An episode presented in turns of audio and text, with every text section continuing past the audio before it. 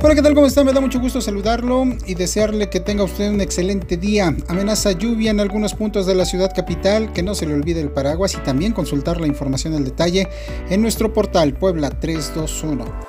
En el marco del Día Internacional de los Museos, la Secretaría de la Función Pública del Gobierno del Estado realiza la segunda etapa de la auditoría en los museos poblanos. Además, revisarán los 35 mil libros de la Biblioteca Palafoxiana porque varios de ellos les arrancaron hojas de texto e imágenes que afectan las encuadernaciones.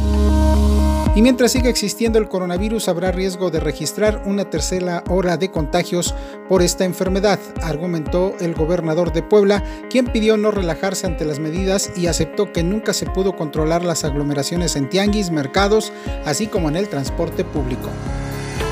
Con una cifra más baja de contagios y muertes de la pandemia del COVID-19 en Puebla desde que inició la emergencia sanitaria, se presentó este día con 11 nuevos casos y únicamente dos decesos. Esto lo confirmó el secretario de Salud José Antonio Martínez García.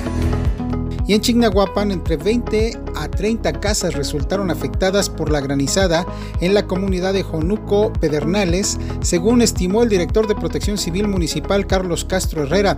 Abundó que también resultaron dañados cultivos y caminos, aunque no hubo personas lesionadas, pero los granizos alcanzaron el tamaño de por lo menos un limón.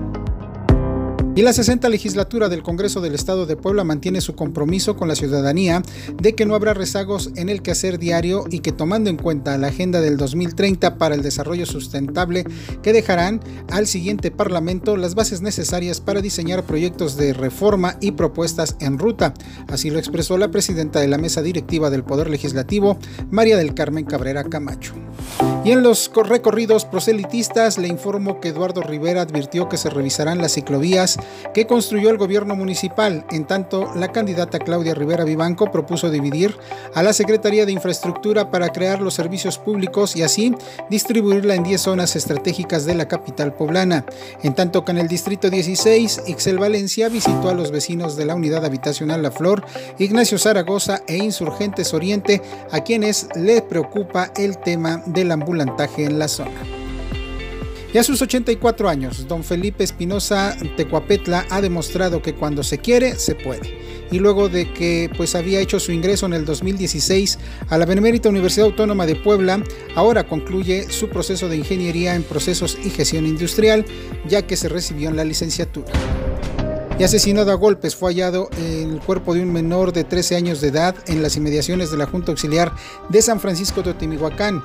Los hechos ocurrieron esta madrugada, en donde los familiares se encuentran ya consternados por la hazaña con la que le arrebataron la vida a Juan de Jesús, quien además de estudiar y de eh, pues, eh, cursar la secundaria en línea, trabajaba en una purificadora en el barrio de Santa Catarina, en esta junta auxiliar, en donde fue encontrado el cuerpo sin vida y ocurrió el homicidio.